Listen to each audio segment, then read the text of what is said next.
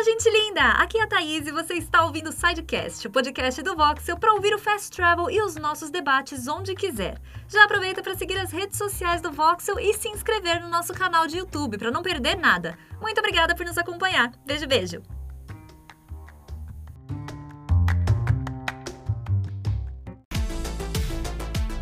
Fala pessoal do Voxel, aqui é o Juan e hoje é segunda-feira, dia de ouvir as principais notícias de games do final de semana. Já sabe o procedimento, né? Deixa seu like aqui se você curtir o conteúdo e, é claro, não se esqueça de se inscrever no nosso canal do YouTube e também continuar seguindo aqui o Sidecast. Bora para as notícias. PlayStation 5 pode ser lançado entre os dias 13 e 20 de novembro, segundo o portal.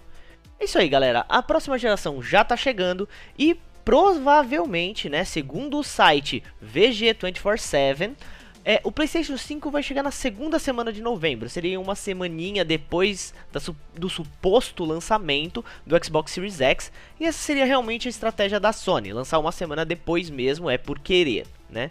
E ainda, segundo o site, é, não está claro se a Sony vai conseguir lançar o PlayStation 5 de forma simultânea no mercado mundial todo, tá?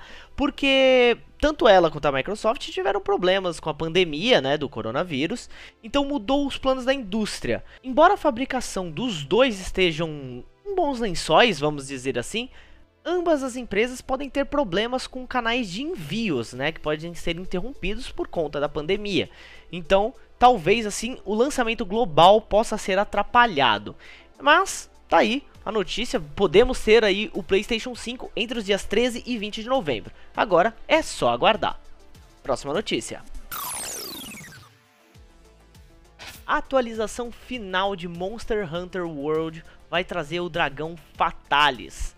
Pois é, pessoal, foi muito tempo aí de atualizações gratuitas, muito tempo disponibilizado pela Capcom para Monster Hunter World e finalmente esse tempo vai ser encerrado.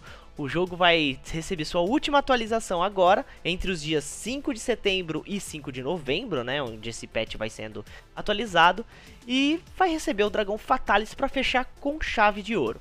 Mas além disso, vamos ter uma quest para despertar a criatura Arctempered Velcana, ou seja, o bichão ainda vai ficar mais forte, e o patch vai acrescentar novas skills, novos itens cosméticos, músicas inéditas, ajustes de vozes nos diálogos e outras melhorias no sistema de batalha, progressão e personalização. É isso aí. Mal podemos esperar para enfrentar o Fatalis na última atualização de Monster Hunter Iceborne. Bora para a próxima notícia. Bom, pessoal, a Ubisoft acabou entrando num uma polêmica nesse final de semana, né? A publisher está lançando seu jogo Tom Clancy's Elite Squad, né? No jogo, os jogadores podem enfrentar um grupo anarquista chamado Umbra. Até aí, tudo bem. Porém, o problema está aqui, ó. Essa organização tem como símbolo o punho negro em riste, né? Um símbolo, o ícone é um punho negro em riste que é diretamente associado ao movimento Black Lives Matter, né? E aí o bicho pegou para a Ubisoft. Muitos começaram a criticar a empresa nas redes sociais pelas imagens ofensivas que alinham o punho do movimento do poder negro com uma organização terrorista fictícia. Que dá a entender aí que os militantes antifascistas do movimento do BLM, né, Black Lives Matter, também podem ser vistos como vilões. E aí o bicho pegou.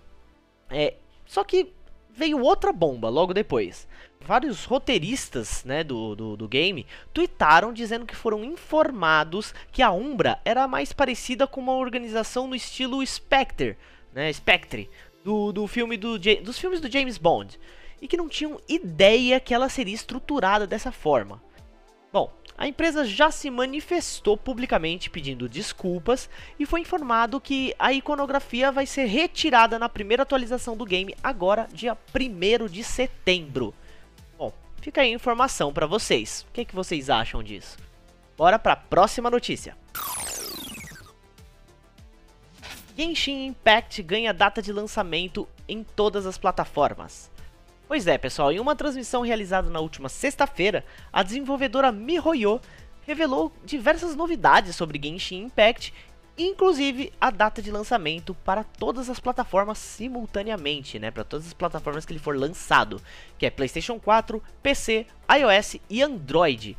O game vai chegar no dia 28 de setembro. Pois é, final desse mês aqui. Além de ter sido divulgado um novo trailer do RPG.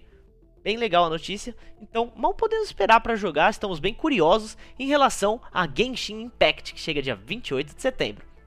Bora para a próxima notícia. Sony pode trazer mais first parties para o PC. Pois é, pessoal, uma notícia legal aí para quem joga no PC, a Sony pode estar pensando em trazer mais jogos né, exclusivos do PlayStation 4 e futuramente do PlayStation 5 para rodar nos PCs, segundo um relatório financeiro que foi liberado lá na, na Austrália. Né? Além disso, de acordo com esse relatório, segundo, segundo informações, temos 113 milhões de, de users ativos na PSN, 45 milhões inscritos na PS Plus e 2.2 milhões na PS Now. Né? Então, além dessa informação de que a Sony pode trazer mais títulos para o PC, temos aí essa atualização no número de inscritos nos serviços da Sony.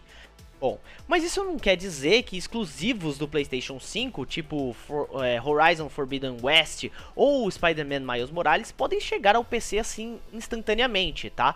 São jogos que outros jogos que podem vir para o PC, como God of War ou Homem-Aranha que foi lançado aí para PlayStation 4. Esses podem chegar para o PC, mas jogos novos vão manter a exclusividade por um ano, mais ou menos aí, segundo esse relatório. Então, é uma notícia legal aí para quem quer jogar, experimentar esses jogos no PC. E esse foi o nosso Fast Travel dessa segunda-feira com as principais notícias do final de semana. Pois é, galera, espero que tenham curtido.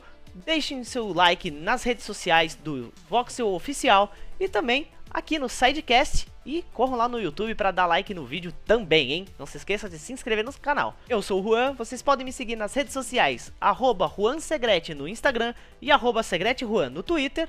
E eu vou ficando por aqui. Até a próxima!